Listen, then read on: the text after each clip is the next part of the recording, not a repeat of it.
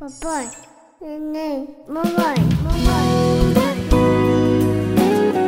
A partir de agora, a família na visão espírita. Educação no lar, dependência química, alcoolismo, tabagismo, causas e consequências físicas e espirituais. Com Magdala Monteiro. Iniciando o tema de hoje sobre família e dependências, que nos traz as reflexões acerca da educação no lar, né, as questões das dependências químicas, o alcoolismo, o tabagismo, enfim, né, as causas e consequências físicas e espirituais. Vale a pena nós pararmos para pensar. E para começar, a gente se reporta a um livro chamado Vida, Desafios e Soluções, nos foi trazida através da pena do Divaldo Franco, pelo espírito de Joana de Ângeles, um capítulo chamado Frustrações e Dependências, onde Joana vai fazer com que nós pensemos sobre a capacidade que todos nós devemos ter de que nada existe que possa ser recuperado na área moral comprometida. No entanto, desde que haja um interesse real né, das criaturas, esse erro ele pode ser corrigido. Então, partindo daí, ela faz a gente pensar sobre as consequências que determinados sentimentos que trazemos, eles vão se reverberar no nosso dia a dia, na vida atual, onde a gente carrega as mazelas né, lá do pretérito, né, do passado, daquilo que nós já vivemos e está trazendo para o momento atual os resultados. Então, ela vai nos convocar a pensar em algo muito importante, que é o perdão. Então, a gente tem que fazer esse aprendizado para aprendermos a viver com determinadas situações. Mas a gente primeiro começa com auto-perdão, é óbvio. Se nós não temos o hábito de perdoarmos a nós mesmos por quaisquer equívocos que fazemos e assim buscando a recomposição emocional, o reequilíbrio dentro das tarefas que nós elegemos e que nos desencaminhamos, então como vamos ser criaturas psicologicamente saudáveis? Quem é saudável psicologicamente não vive de recordações, ela nos diz, nem se atormenta com aquilo que aspira. Quer dizer, algo muito comum da vida de hoje, né? Ser ansioso. Isso não é legal. Não nos ajuda nem um pouco a crescer nos movimentos que a gente se propôs de nos espiritualizarmos. Então a gente precisa confiar na promoção dessa saúde emocional, vencendo as inquietações, as ansiedades, procurando viver o hoje de uma forma integral, de uma forma pacífica conosco mesmo. E aí a gente consegue perdoar o outro também, porque nós estamos no exercício do alto perdão. E isso tem a ver com as dependências.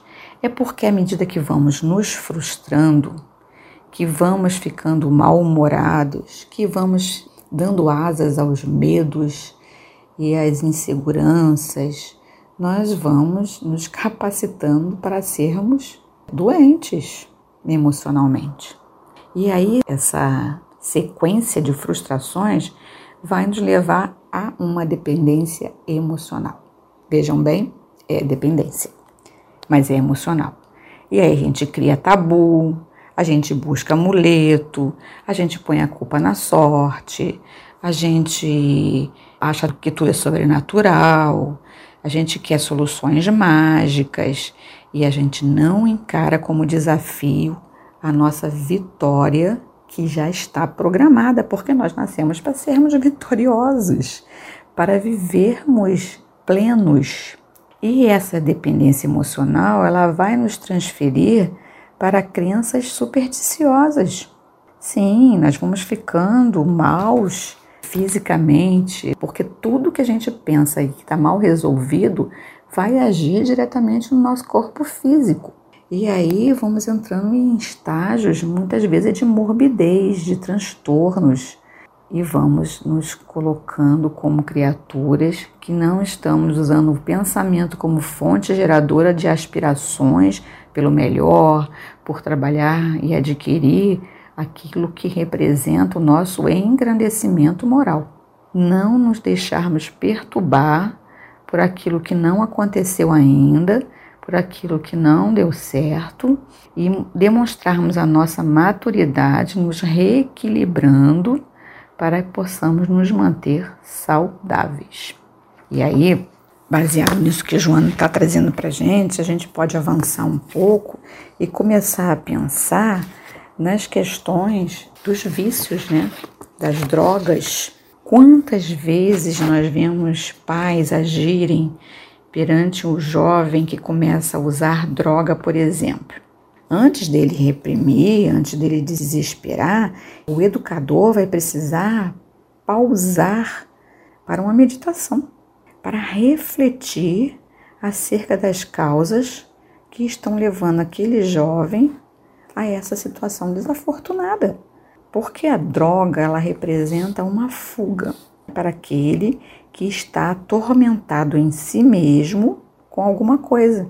E paramos para pensar se ele está sendo bem assistido no lar, se ele não está vivendo no lar como se ele fosse uma gaiola dourada onde tudo lhe é oferecido materialmente, mas o coração compassivo, compreensivo, o ouvido atento, o olho vigilante do educador não está acontecendo. Por que, que muitos saem e voltam sem que seus pais saibam aonde sequer foram? E aí, naquela fase em que ele está estruturando o seu caráter, quando pesam as influências exteriores às do lar e sequer foi bem preparado na primeira infância. Então, ele, nesse momento, quando as do lar não deram a ele o, o acompanhamento, o diálogo, o olhar atento, o ouvido emprestado, o ombro oferecido, ele vai desfilar para um discurso silencioso. E o que, que ele vai buscar? Então é preciso, nesse caso, que aquele que educa busque abrir mão do orgulho, de um orgulho que muitas vezes perturba, e esse orgulho vai fazer com que ele não busque o auxílio necessário. Nesse momento, será preciso buscar o auxílio médico ajuda espiritual, seja lá no campo de crença que a criatura tenha. Falando de recursos espirituais, cada crença oferece a sua. Nós, nas instituições espíritas, bem orientadas né, pela codificação, nós vamos ver vários socorros através da oração, através da irradiação, através da fluidoterapia, das técnicas de diálogo nos momentos de desobsessão porque muitas vezes as criaturas que se adentram no campo do vício, elas acabam por atrelar-se a processos obsessivos. Será preciso olhar para as possibilidades inestimáveis também que existem, que são os grupos de alcoólicos anônimos, de narcóticos anônimos. Enfim, a sociedade oferece hoje vários recursos dinâmicos para envolver pais e filhos, amigos, toda a dinâmica familiar que existe em torno daquela situação em que são vítimas de uma infelicidade da drogadição, os recursos necessários para aliviar aqueles filhos que seguiram pela dependência química.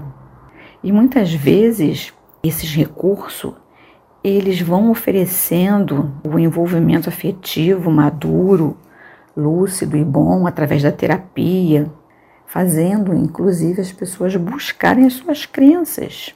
A providência divina coloca em nossas mãos sempre a oportunidade pela reencarnação de estarmos unidos uns aos outros a fim de ajudarmos-nos e não deixarmos nos arrastar pela viciação, seja ela de que ordem for, e não permitirmos que aqueles que estão conosco também se deixem arrastar. Então, muitas vezes, as tendências inatas negativas vão ser trabalhadas e superadas aonde? No processo educativo. E nesse processo educativo, todos nós estamos envolvidos, pais e filhos. Todos, educadores e educandos, estamos envolvidos nesse processo, que é um programa bem estabelecido, que vai levar a todos a uma percepção, como Kardec nos diz, né, que educar é a arte de formar caracteres. Se educar é a arte de formar caracteres, vamos embora lá, todos nós juntos, envolvidos em família, nessas investidas educacionais que é para o espírito encontrar os seus limites diante daquilo que se apresenta para ele na vida material e com aquilo que ele vem trazendo como proposta de vencer suas problemáticas internas, vencer situações, problemas que a vida oferece. Então estamos juntos para que não deixemos fragilizar esse caráter. E na criança, esse limite será encontrado, não por iniciativa dela, porque ela não sabe, de querer se modificar, mas por referências que ela vai receber das tendências que estiverem encravadas nelas como velhos vícios, né, enraizados por milênios, mas precisando exatamente de orientação. E é justamente na proposta reencarnatória que isso tudo vai ser superado. Então, nós vamos ver crianças envolvidas nessas situações de drogadição por ter absorvido daqueles que são seus tutelados muitas vezes e que precisa de todo um apoio de quem puder para que essas dificuldades sejam minimizadas.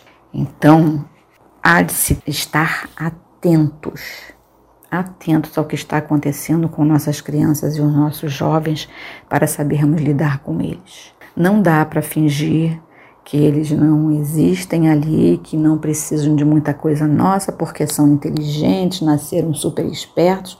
É verdade.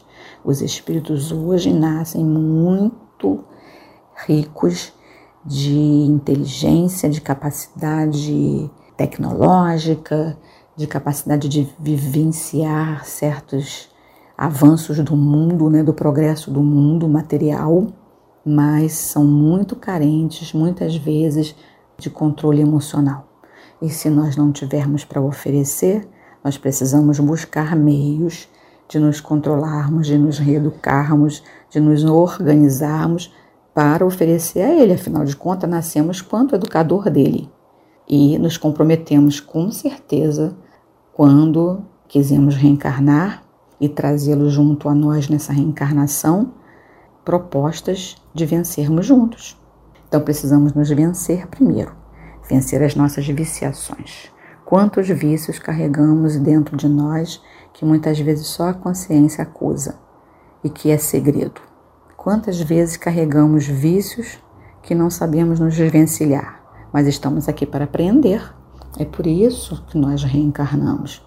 E se reencarnamos juntos no mesmo lar e esses vícios existem, é para combatermos juntos, porque juntos saberemos como minimizar todas as situações impregnadas no mais íntimo de nós e que vamos aprender ao longo da trajetória que nos propomos. Um dia estamos esquecidos no momento, mas sabemos lá, no mais íntimo de nós, que nos comprometemos.